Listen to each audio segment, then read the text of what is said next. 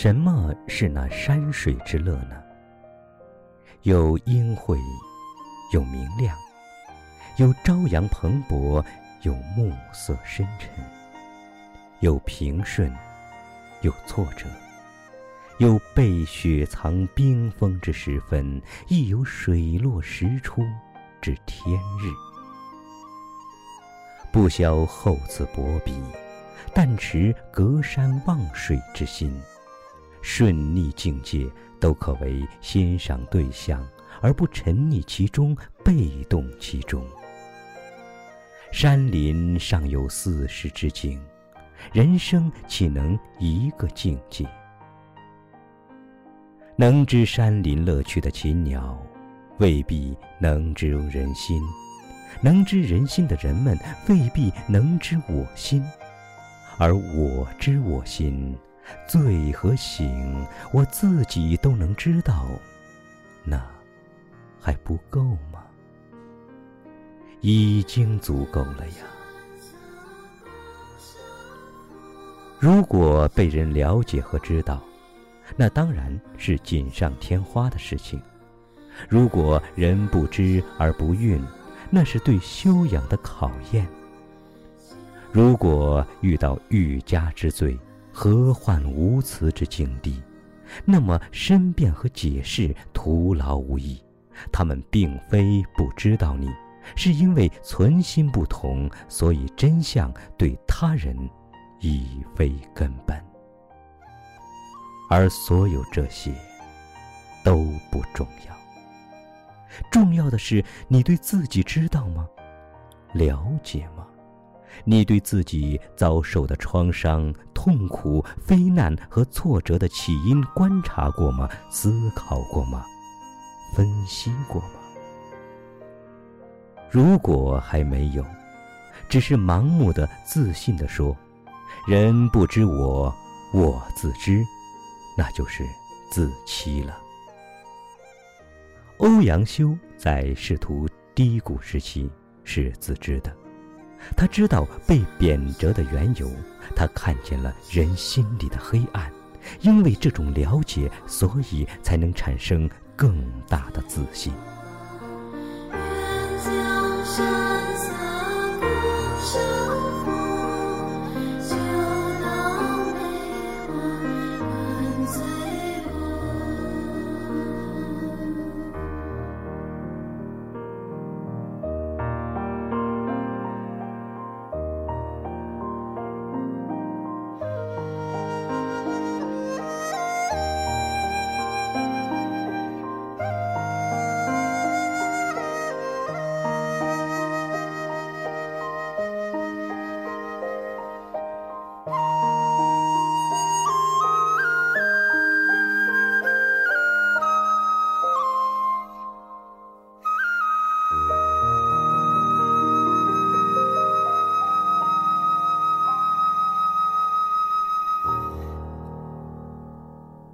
我们的惶恐，一般都是来自对陷阱的无知。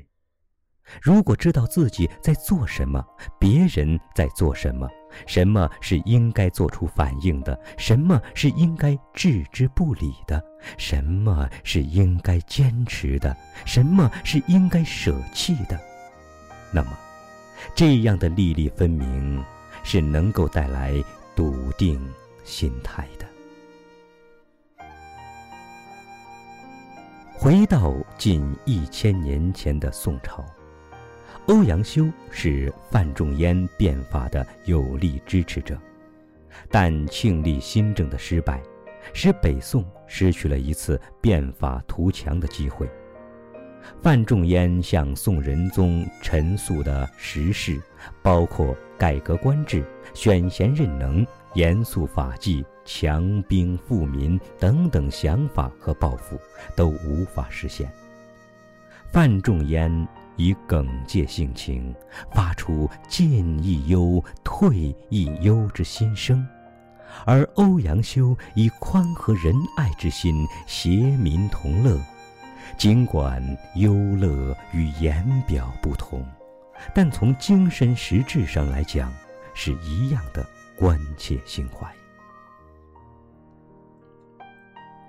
对变法心存忌惮的人加害于他们，但欧阳修撤知其背景缘由，因为这种撤知，他不会因为不公正的待遇而忧闷，相反，他有足够的承受力来冷眼自处。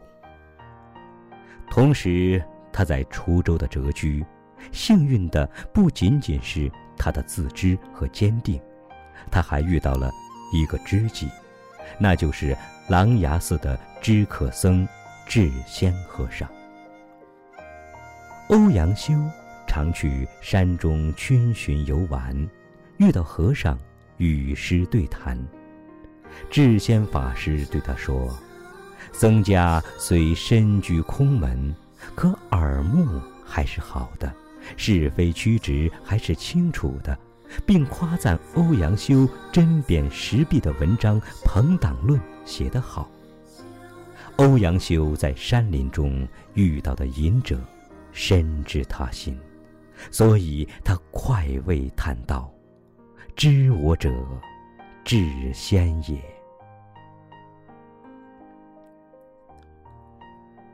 智仙法师为欧阳修修建了这个亭子，欧阳修。把这个亭子命名为醉翁亭，在这个亭子里，他写下了诗篇，光照了琅琊山水。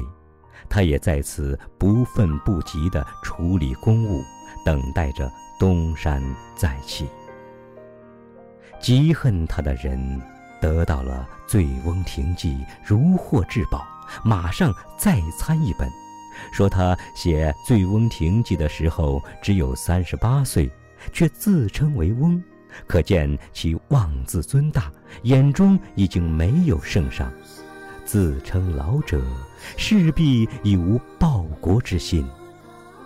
欧阳修对此作诗云：“四十未为老，最终偶题篇，最终。”一万物起复，几无年。